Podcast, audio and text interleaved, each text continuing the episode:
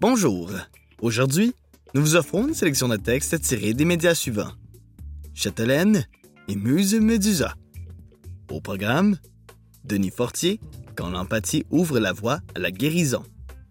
Et Refuser de marcher à la queue leu Féerie Yvonienne, dans Querelle de Robert Val, de Kevin Lambert. Bonne écoute!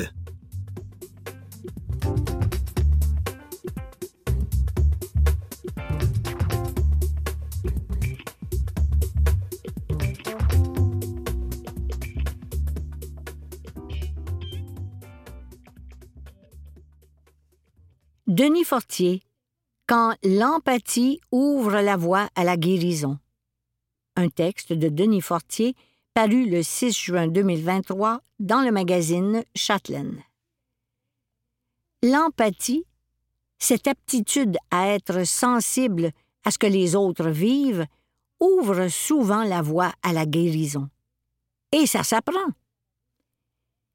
Mylène sera bientôt opérée au dos. L'anesthésie générale et l'hospitalisation l'inquiètent au point qu'elle a du mal à dormir. Quand elle s'en est ouverte au personnel soignant, la réponse a été cinglante. On ne va quand même pas faire l'intervention dans votre salon, lui a-t-on rétorqué.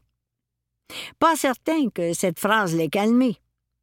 L'anxiété préopératoire qu'éprouve Mylène est associée à des niveaux plus élevés de douleur à une utilisation accrue d'analgésiques et à de plus longs séjours à l'hôpital. Ce problème doit être évalué, traité et surtout ne jamais être pris à la légère. Le mal-être ne sera jamais un vecteur de santé. Le bonheur réside parfois dans de simples gestes et génère cet effet doudou qui nous rassure et nous fait du bien. Et si celui-ci s'invitait à notre prochain rendez-vous médical, comme une certaine chimie qui passe entre soi et l'autre, un baume qui ouvre les canaux de communication? C'est en plein l'effet que produit l'empathie. Elle permet de mieux ressentir, comprendre et mettre en contexte ce que l'autre vit. L'empathie, tu l'as ou tu l'as pas a laissé tomber Mylène lors d'une de nos rencontres. En fait, cette aptitude n'est pas qui naît, c'est une compétence qui s'enseigne, s'acquiert et se développe. Et ses bienfaits étonnent. La présence de soignants aptes à se mettre à la place d'autrui serait associée à une diminution de la douleur lors de l'accouchement et à un risque moindre de dépression chez les personnes atteintes de cancer. Donc, seuls les patients en bénéficieraient? Pas du tout. Ces avantages se feraient aussi sentir chez les soignants. Plus ils seraient à l'écoute de l'autre, moins ils risqueraient de souffrir d'épuisement. L'empathie occupe à la fois le cœur et la tête, certes, mais elle ne devrait jamais nous envahir. Elle se distingue de la contagion émotionnelle qui se manifeste par le transfert des émotions d'une personne vers une autre à l'écoute. Cette contagion peut mener à la fatigue de compassion. Force est d'admettre que notre système de santé agit souvent comme un éteignoir.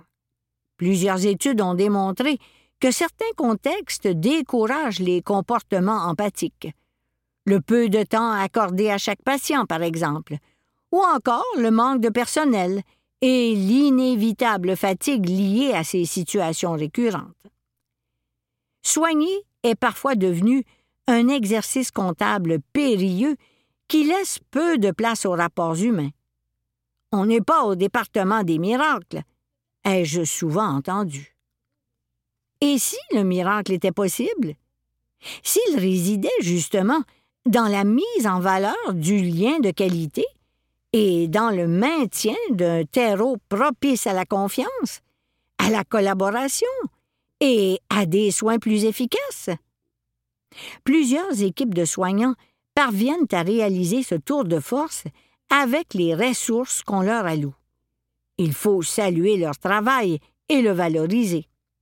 Grâce à leur humanité, ils font que la maladie et les moments de fragilité se vivent beaucoup mieux. Avoir. La chaîne YouTube du psychologue Julien Bess, notamment sa vidéo intitulée Tout ce que vous devez savoir sur l'empathie. À envisager. Souligner à sa façon l'approche empathique d'un soignant en lui témoignant, par exemple, son appréciation. Cela fait du bien à tous et renforce le lien thérapeutique. À lire. Cessez le feu. Comment désamorcer les violences du quotidien? Un guide pratique de la travailleuse sociale Isabelle Côté pour vivre des relations plus saines, publié aux éditions Très Carré, 27,95 C'était Denis Fortier quand l'empathie ouvre la voie à la guérison. Un texte de Denis Fortier, paru le 6 juin 2023 dans le magazine Châtelaine.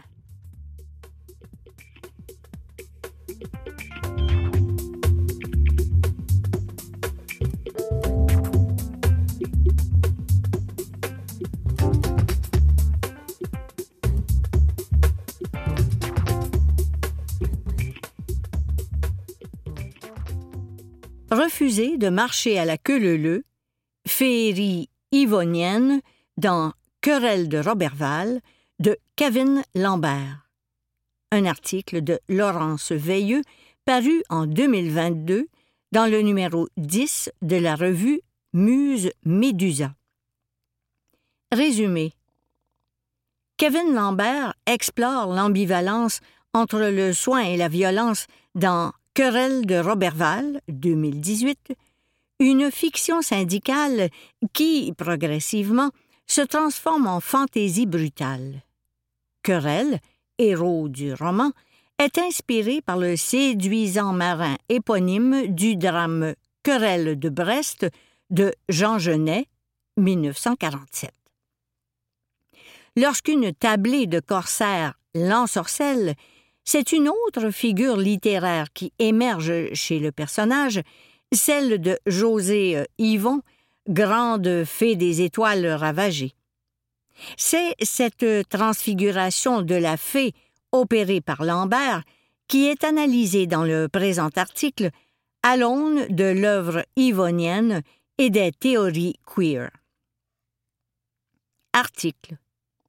Les gays, comme plusieurs minorités, qui vivent en marge de la culture hétéronormative, ont toujours fait cela, se coller à des figures qui n'ont pas été pensées comme queers, qui s'adressaient d'abord à un public imaginé comme straight. Gérald Godet, parlons de nuit, de fureur et de poésie, entretient avec Kevin Lambert pour un peu plus de fluidité. Fair is foul and foul is fair. William Shakespeare, Macbeth. Entre la figure de la bonne fée et celle de la sorcière, il n'y a qu'un pas à franchir. Michelet n'hésite pas à percevoir l'une comme l'évolution naturelle de l'autre. Nature les a fait sorcières. C'est le génie propre à la femme et son tempérament. Elle naît fée. Par le retour régulier de l'exaltation, elle est sibylle. Par l'amour, elle est magicienne. Par sa finesse, sa malice, souvent fantasque et bienfaisante, elle est sorcière et fait le sort, du moins endort, trompe les mots. Jules Michelet, La sorcière. Bonnes ou mauvaises, la fée et la sorcière sont intrinsèquement dangereuses, car elles peuvent déjouer la trajectoire du destin. Kevin Lambert explore cette ligne fragile entre le bien et le mal, le soin et la violence, dans Querelle de Roberval, 2018, une fiction syndicale qui, progressivement, se transforme en fantaisie brutale aux limites de la pornographie gore. Querelle, héros de ce conte cruel, est inspiré par le séduisant marin éponyme du drame Querelle de Brest de Jean Genet, 1947. Lorsqu'une tablée de corsaires l'ensorcelle dans une taverne montréalaise, une autre figure associée à la littérature homosexuelle émerge, celle de José Yvon, poète de la contre-culture québécoise et grande fée des étoiles ravagées. Chez Yvon, les revendications féministes, queer et sociales cohabitent avec une fascination déstabilisante pour la violence sous toutes ses formes. Un rapprochement semble s'établir entre les personnages de Lambert et les sorcières sales et brisées violentes d'Yvon. À l'aide des théories, des études de genre, ainsi que de l'histoire européenne des fées et des sorcières, à travers la littérature, cet article s'engage à dévoiler la féerie yvonienne présente dans Querelle de Roberval. Querelle, un personnage yvonien. De partout au lac Saint-Jean, les jeunes garçons affluent devant la chambre du bel ouvrier fraîchement engagé à la scierie du lac incorporé de Roberval.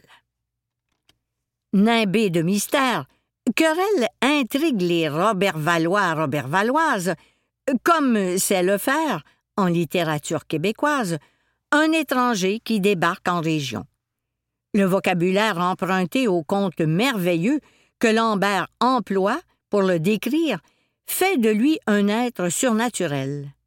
C'est un monstre fabuleux, une créature malveillante qui dévore les adolescents.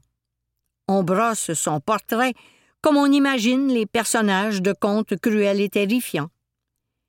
Querelle est une fée déguisée en ogre magnifique, une fée qui ne doit rien aux frères Grimm, puisant plutôt son héritage chez José Yvon et sa gang, toutes des fées mal tournées. Extrait. À la fois ternie et endurcie par la vie, cette figure cardinale que constitue chez Yvon la fée mal tournée refuse l'asservissement féminin qu'incarne la fée du logis et la fée marraine, exclusivement dévouée au service d'autrui. La fée d'Yvon est une fée déchue, mauvaise, qui sur les étoiles et fourre pendant que ses enfants brûlent. Camille Anctil-Raymond, nous sommes des éventreuses. Les Amazones de José Yvon dans Filles commando bandées. La dimension queer du féminisme yvonien qui accueille la prostitution, le transsexualisme, hormonal ou pas, dans sa lutte, m'amène à considérer le féminin, dont parle Anctil Raymond, si déçu, comme un concept non essentialiste. Un féminin étroitement lié à la conception qu'en ont les féministes matérialistes qui considèrent les femmes en tant que classe, une classe sociale inférieure dans une société hétéronormative. En rejetant les stéréotypes de genre associés à la figure de la fée, gentillesse, dévouement maternel, ange du foyer, les fées yvoniennes refusent cet asservissement, s'installent en dehors des codes binaires des genres et, en ce sens, s'approchent du queer.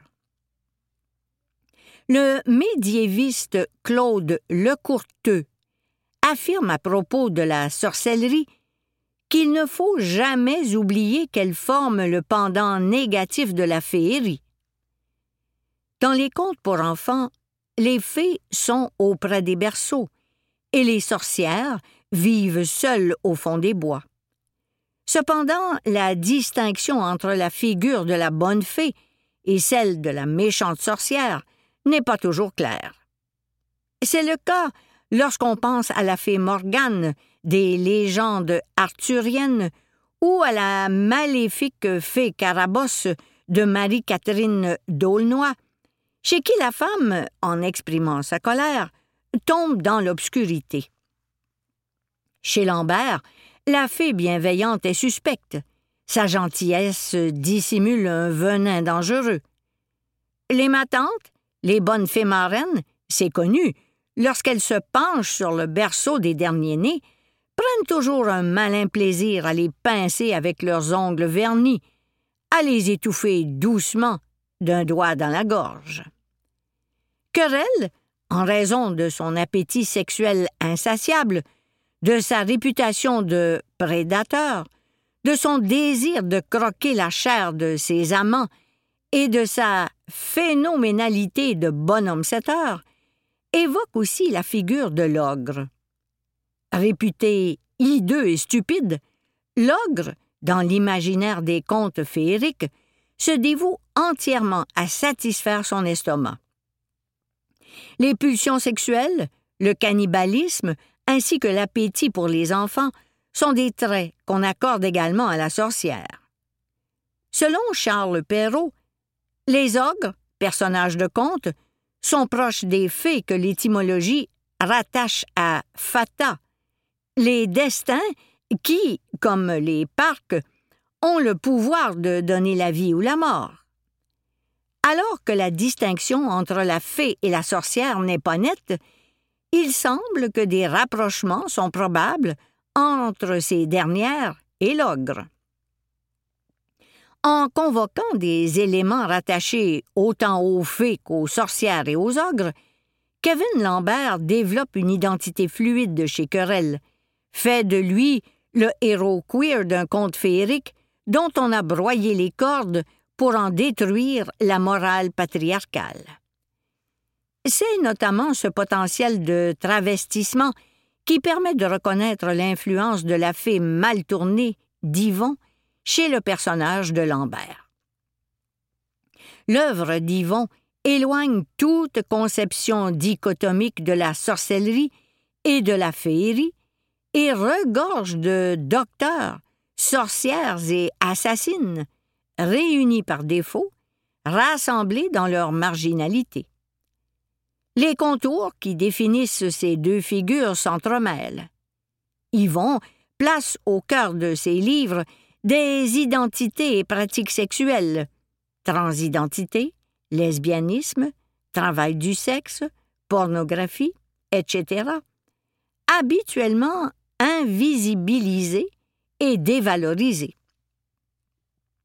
Méchantes, maganées, meurtrières, les fées d'Yvon savent que personne ne les sauvera de personne. Que peuvent-elles faire? Dévoiler la souillure du monde en exposant leurs vices? Répandre la conscience comme une malaria fiévreuse et addictive. Les fées d'Yvon sont lucides. Elles n'espèrent pas guérir. Ça n'arrivera pas. Mais veulent que les sorcières, astrologues alchimistes ne meurent plus de froid, d'inconfort. Celles dont la provocation dénonce trop clairement l'existence de la répression souhaitent que leur existence soit reconnue, que par ce dévoilement brutal, la société prenne conscience de ce qu'elle rejette. Ce même processus de reconnaissance se retrouve chez Querelle qui, en affichant de manière frondeuse ses pratiques sexuelles, confronte les préjugés d'une société homophobe. Détourner le destin. Il est venu le temps des prédictions réalisées. Il est venu le temps des malédictions nouvelles. Je veux dire que, réellement et matériellement, les prophéties anciennes seront réalisées, celles du lieu plus lointain que les origines. Enfin, auront raison les sorcières et les devins forcés de se cacher. Kevin Lambert, tu aimeras ce que tu as tué. Avec Querelle de Robert Val, Lambert applique la démarche du queering à l'écriture, c'est-à-dire qu'il fait émerger une figure queer dans un milieu qui ne l'est pas, dans ce cas-ci l'environnement ouvrier et politique en région au Québec, notamment grâce au personnage de Querelle. Extrait. Tout comme la grève, la vie sexuelle de Querelle dérange le cours normal des choses. Toutes deux, par le caractère public qu'elles acquièrent, font événement. Le personnage de l'ouvrier Querelle, à la virilité travaillée, ainsi que les trois garçons qui ont le nom de leur rang, remettent en jeu les représentations habituelles de la sexualité ouvrière. Dans la littérature québécoise, celle-ci, historiquement, associe le travailleur ou le chômeur et sa virilité perdue, colonisée ou obtenue, homme indépendant des femmes, à la qualité de ses rapports hétérosexuels. Rachel Nadon, Les esthétiques démocratiques en question, représentation du travail et mémoire ouvrière dans La mémoire du papier et Querelle de Robertval. Pour Lambert, en assumant son attirance sexuelle pour les garçons, Querelle met au jour la constitution sexiste et hétéronormée du genre intrinsèque à son milieu de travail. Querelle dénonce, à sa manière, ce que rejettent aussi les fées yvoniennes, l'ennemi capitaliste qui est aussi les préjugés des gens.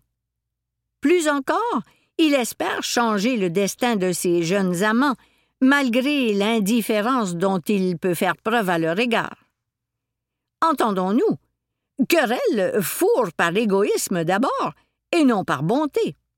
Il choisit ses amants à l'aveugle sur Grinder, ne prononce aucune parole d'amour, jouit de ses petits slot boys, frêles, et rêve de dévorer, avec ses dents pointues, la peau tendre des adolescents.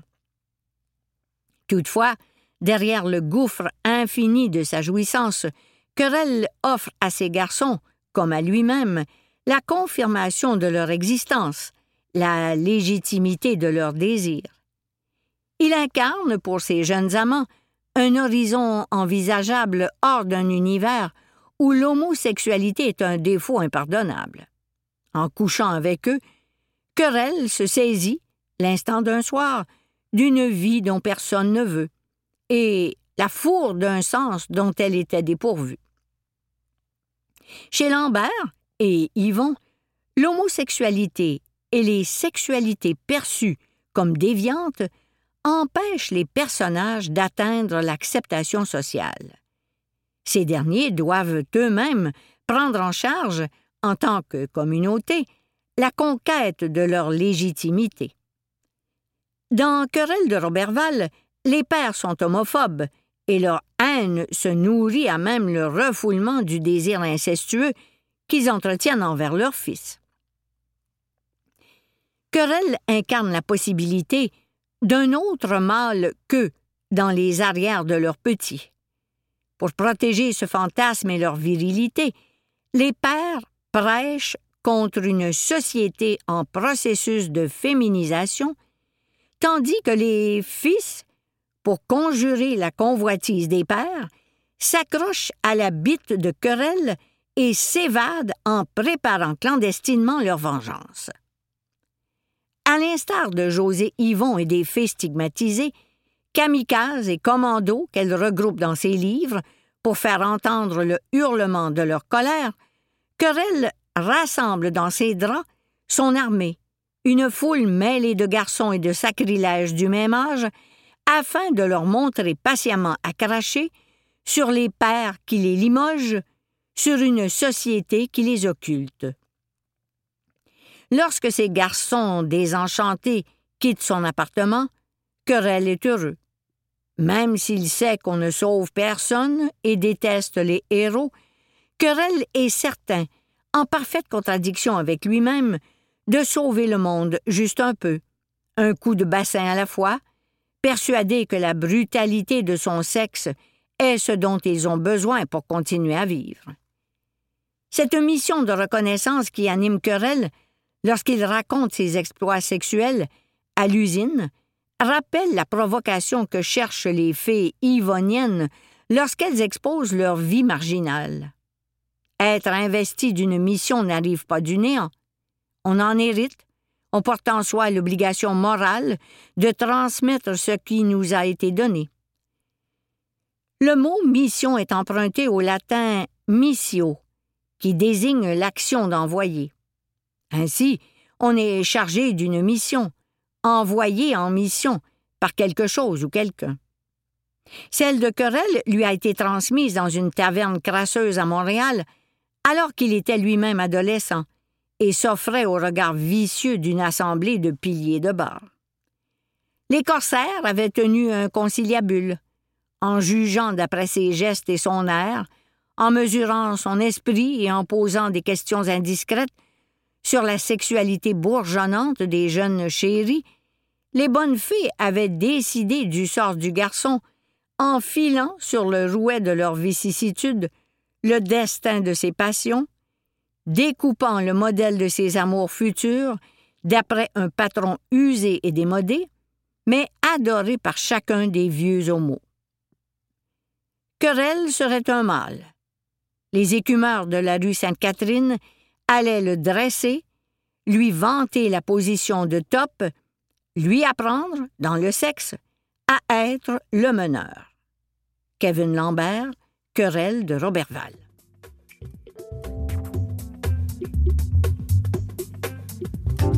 Pour entendre la suite de Refuser de marcher à la queue leu Féerie Yvonienne dans Querelle de Robertval de Kevin Lambert. Veuillez rester à l'écoute puisque On lit pour vous continue après la pause.